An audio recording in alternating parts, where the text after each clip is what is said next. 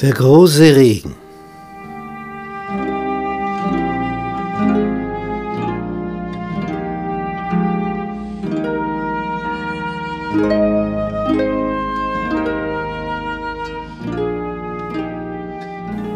Die Entscheidung ist gefallen.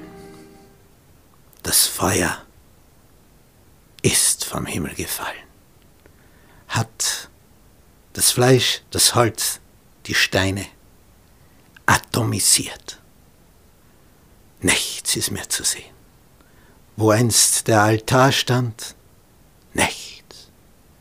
Das Volk flach auf dem Boden. Elia, Elia, Elia. Was für ein Tag. Die falschen Götzenpriester werden vernichtet. Und jetzt? Was jetzt?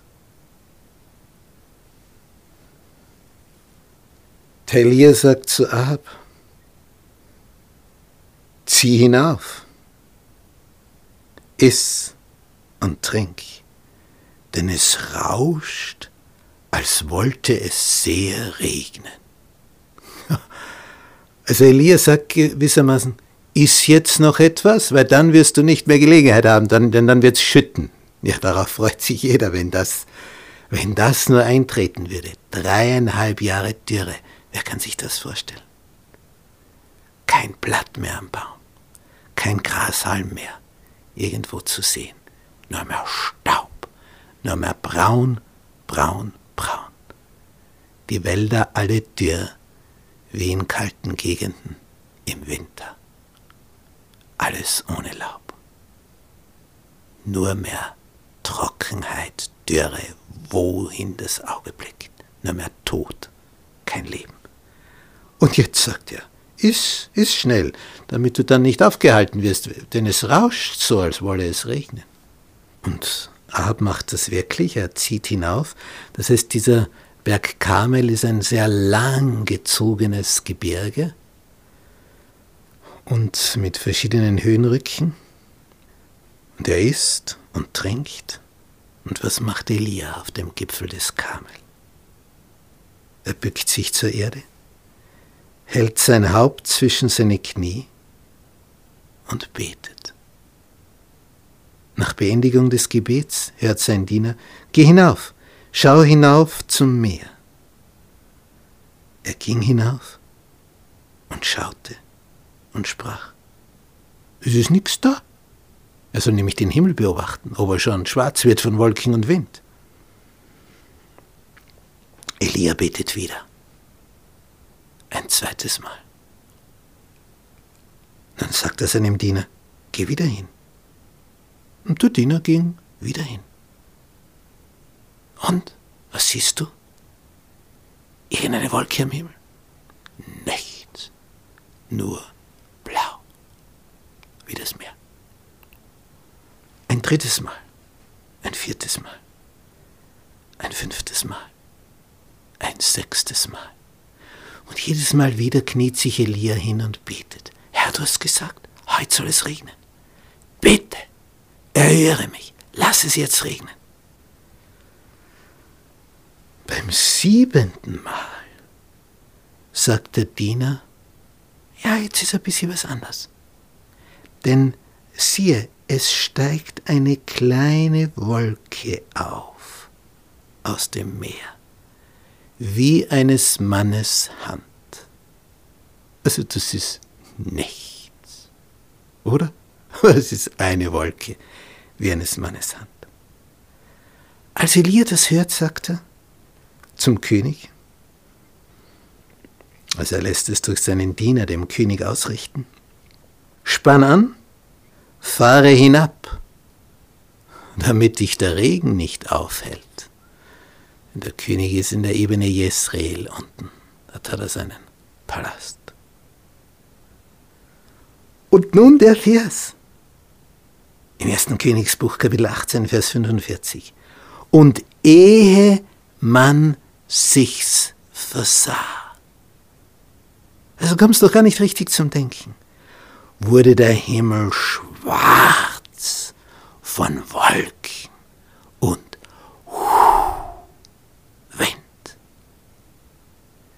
Und es kam ein großer Regen. Es wird dunkel. Es schüttet, was das Zeug hält. Die Menschen, sie tanzen, sie springen, sie hüpfen. Alle sind beglückt. Niemand stört es, dass er nass wird. Na, sie haben das herbeigesehen. Das ist so, wie wenn man im Sommer, wenn es heiß ist, ins kühle Nass springt, um sich abzukühlen. Ins Wasser hinein. Es wird ein Freudenfest. Und der König, er fährt zurück mit seinen Wagen. Und es heißt, und die Hand des Herrn kam über Elia.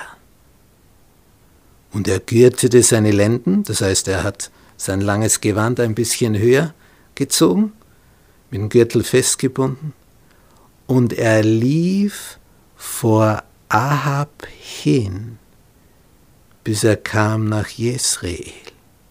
Das sind einige Kilometer, da läufst eine Weile. Elia ist nach dieser Zeit der Dürre, wo es dreieinhalb Jahre Hungersnot gab, in so einer körperlichen Verfassung, dass er vor dem Wagen des Königs, wie ein Vorläufer, voranlaufen kann, damit der König den Weg sieht in der Dunkelheit der Nacht. Läuft er vor dem Wagen des Königs her, bis zum Palast. Ist unvorstellbar. Was hatte der für eine Kondition? Was war das Geheimnis? Die Hand des Herrn kam über Elia. Durch diese Handlung zeigte Elia, dass er den König anerkennt. Er läuft vor ihm her. Er ist sein Diener. Er ist für ihn da. Tja, und sie laufen bis nach Israel. Und dort, als sie angekommen sind, geht Ahab hinein, aber er legt sich jetzt nicht schlafen. Er sagte Isabel alles, was Elia getan hatte und wie alle Propheten Baals mit dem Schwert umgebracht hatte. Es wird berichtet. Und draußen rauscht der Regen. Und das ist eine Untermalung für die Geschichte. Denn das hat Isabel in Jezreel auch mitbekommen. Es regnet. Und wie? Warum regnet es jetzt? Und Ahab erzählt die Geschichte. Alles, was sich dort am Berg Kamel zugetragen hat. Wie Feuer vom Himmel fiel. Und man würde jetzt meinen, die Königin würde nun umschwenken und sagen, dann ist doch der Gott Israels der richtige Gott. Denn der hat ja mit Feuer vom Himmel geantwortet.